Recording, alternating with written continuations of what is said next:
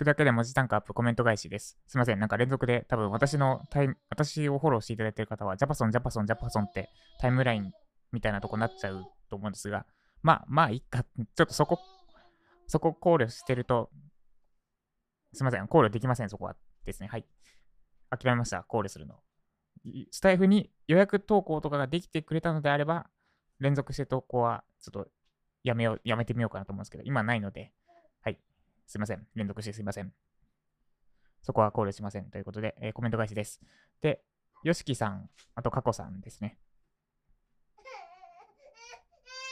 まず、よしきさん、すみません、おとといのやつ、コメント返し忘れてましたね。えっと、スタイフを有料化しますのについてのコメントです。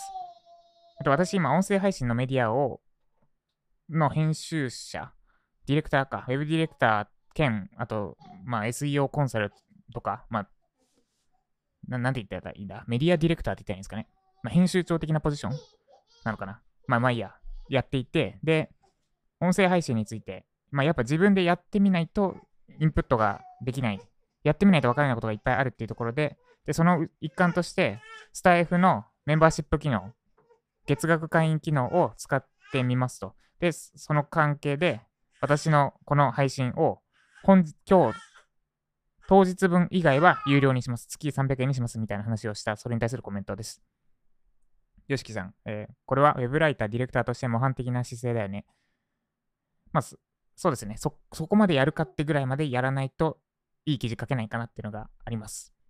まあ、ただ、こここまで、この単価じゃここまでできねえよっていう戦いにもなるんですが、いやでもそこまでしかやってないから単価上がらないんだよみたいな、なんか、なんだろう、無限ループの答えの出ない戦いみたいなのが始まっちゃうんですけど、もう時給なんて無視すれば時給を無視無視できるくらい儲かるみたいな。違うな。まあよくわかんないですね。やめておきます。で、えー模範的、そうですね。えー模範、模範的。私はそう、こう、そうあるべきだと思ってます。そこまでやるのかってぐらいまでやって調べてこそいい記事ができる。で、僕もユーザー体験のためにクライアントの競合のサービスを受けに行ったりする。そうですね。私も自分で必要ないのに初心者向けのウェブライター講座買って受けたりします。で、これ、もったいないから、それを他の人に受けさせてあげたいですけど、ちょっと規約的に違反になっちゃうんでできないですよね。まあ、だから、単純に私が受けるためだけに買って、で、競合調査と、あとユーザー体験ですね、としてやってる。それは私もあります。時間も労力も時にはお金も費やして。そうですね、お金重要ですよね。時間と労力を費やす人はいるけど、お金払ってまでやるって人はあんまりいない。まあだから、ウェブライターとしてのリサーチも、ネットでめちゃくちゃ調べる、時間かけて、時間と労力かけて調べる、それをやる人は結構いるけど、本買うとか、あるいはデータをお金払って買っちゃうとか、そこまでやる人はあんまりない。でもだからこそ、お金も費やすとめちゃくちゃ差別化できるし、えー価値のあるものが手に入るって感じですかね。見えないところで差がつく。そうですね。まさにそうだと思います。見えないところですね。はい。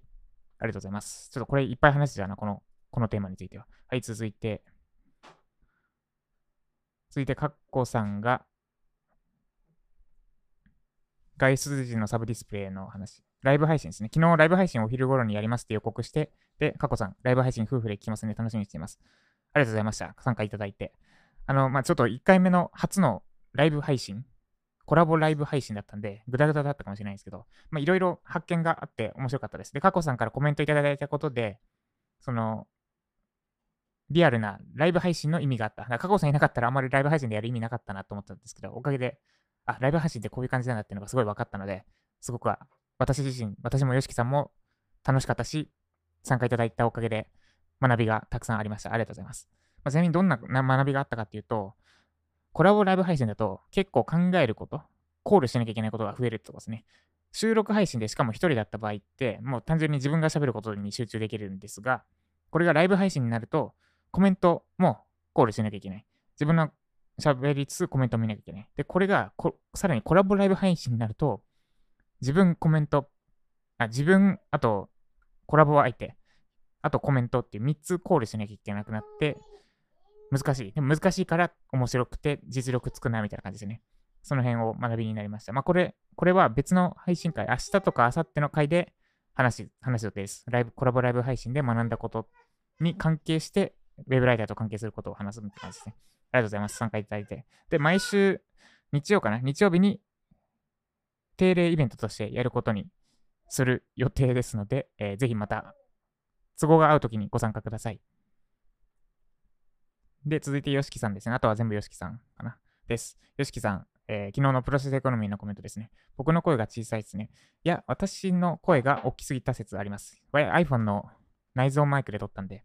で、これ、あれですね、内蔵マイクやっぱ音悪い、悪い、悪くはないけど、内蔵マイクの割に頑張ってるけど、周りの反響とか気になっちゃいますね。で、MV7 を iPhone に挿す方法を調べたんですけど、なんと4500円のコード、ケーブルを買わないといけない。ライトニングケーブルに挿すために4500円買わないと iPhone で MV7 使えないみたいです。まあ、毎週やるなら買いますか。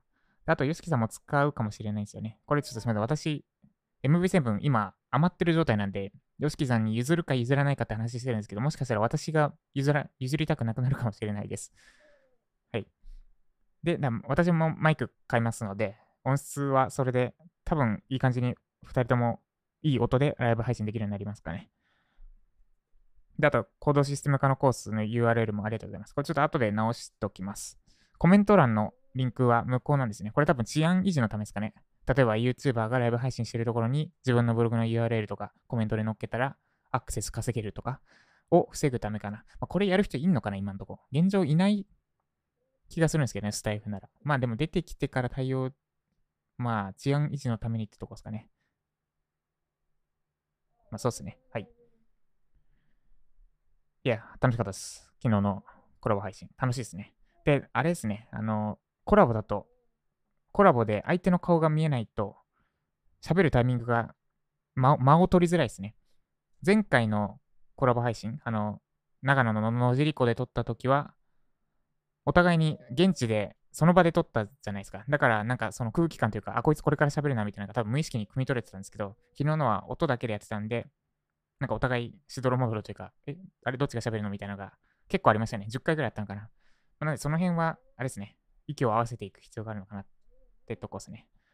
ちょっとはお笑い芸人のラジオ、サンドウィッチマンとかが配信してるから、それ聞いてどんな感じで間をと2人の掛け合いをやってるのかとか分析しようと思ってます。これまた新しく勉強しなきゃいけないことが増えて楽しいなって思ってます。またやりましょう。で、続いて、えー、よしきさん、VR ですね。外出時に私が問題としていることが、まあ、結構ワーケーションもう3、4回行ってますわ。で、その時に困るのがディスプレイなんですよね。ディスプレイはサブディスプレイ、モバイルサブディスプレイがあればいいってわけじゃなくて、大きい画面で作業したいっていうのが私の第一目標です。で、そうなると、大きい画面のサブディスプレイってなくて、せいぜい17インチなんですね。で、17インチだと私のノートパソコンと同じサイズなので、あんまり意味がない。まあ、サブディスプレイとしてディスプレイ2つあることは意味あるんだけど、そうじゃなくて1つの大きな画面で作業したいっていうのがあるので、で、それだと外出先に持っていけない。で、それどうするかの解決策として VR、VR ゴーグルをつけて仮想空間中にデスクトップを表示させればいいんじゃないかみたいなので、今試しているところです。で、それに対するコメントですね。いいな、よしきさん、いいな、面白い。あ、ちょっとどっか別のとこ行っちゃった。どうなった今？ちょっと待ってください。いいな、面白い。身軽。そうですね。身が、身軽なんだけど、意外とコントローラーとかゴーグルとか組み合わせると結構重いです。またディスプレイよりは軽い。いや、モバイルディスプレイよりも重いか。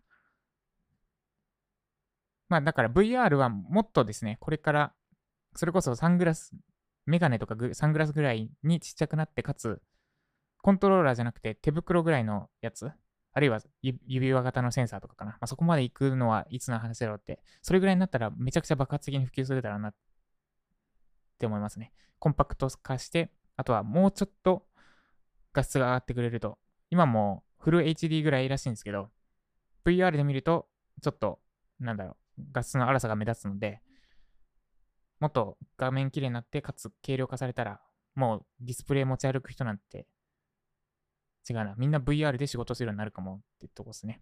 はい。VR 交互期待です。ちなみにゲームもめちゃくちゃ面白いです。なんで沖縄持ってくかな？どうしようかな？ちょっとさディスプレイの画面用意問題が私が解決できてれば沖縄に持ってくんで、ぜひちょっとやってみてください。めちゃくちゃ面白いんで。めちゃくちゃ面白いし、なんか、なんだろう、最新技術に触れるというか、新しい体験ができます。はい。ということで以上コメント返しでした。で、マイクさっき聞き比べたんですけど、あの、比べちゃうとわかるけど、多分比べなければわからないかもしれないくらいですね。